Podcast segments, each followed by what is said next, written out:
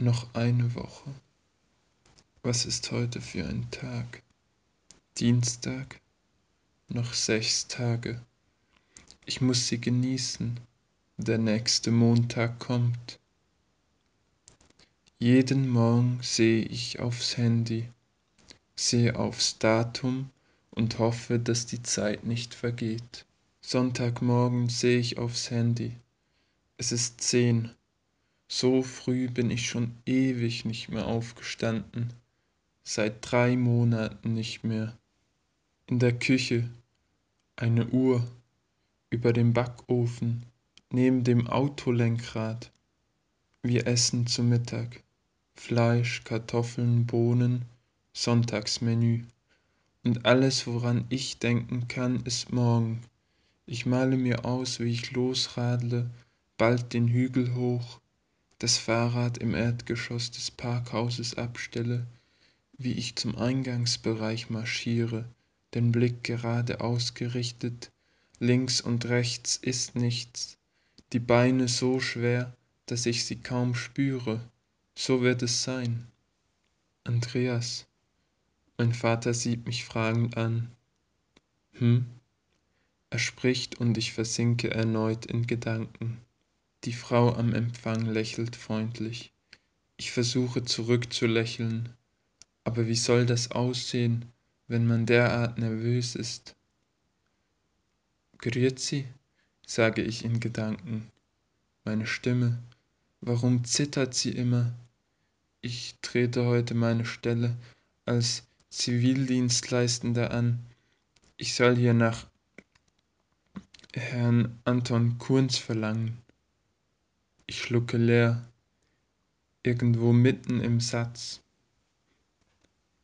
Die Frau nickt und sagt, ich rufe ihn gleich an, nehmen Sie doch kurz Platz.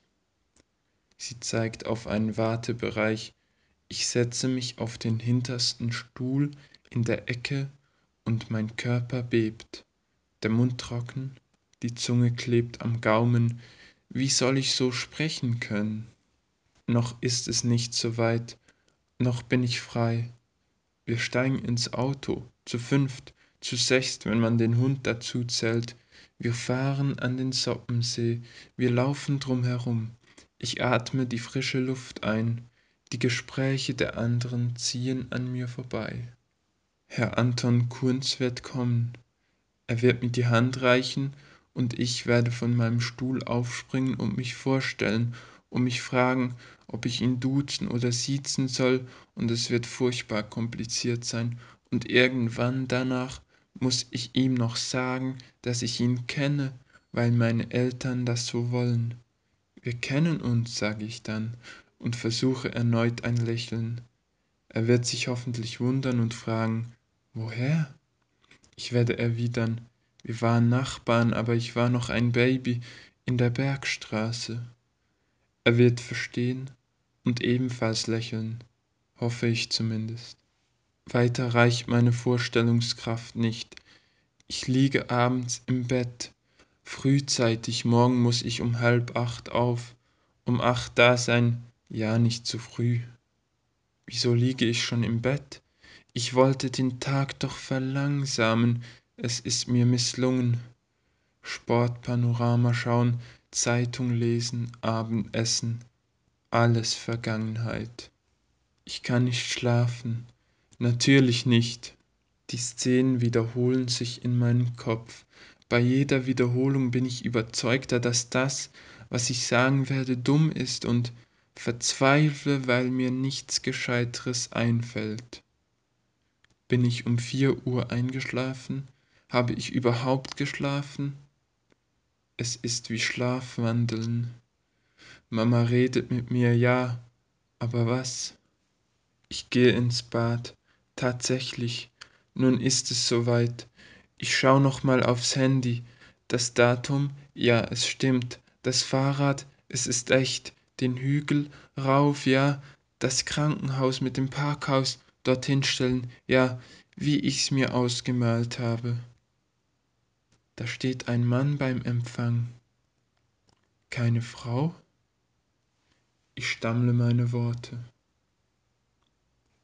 Er schenkt mir einen aufmunternden Blick und bittet mich, im Wartebereich Platz zu nehmen.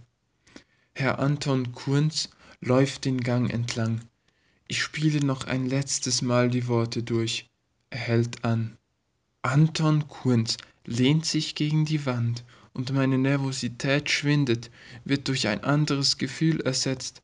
Anton Kunz greift sich an die Brust, reißt den Mund auf, eine Frau rennt zu ihm. Der Mann vom Empfang schaut mich an, die Stirn in Falten gelegt. Ich zeige auf Anton Kunz. Er kommt hinter seiner Theke hervor, ruft Scheiße. Der Mann vom Empfang tippt eine Nummer ins Telefon, hält sich den Hörer ans Ohr. Geschieht das wirklich? frage ich mich.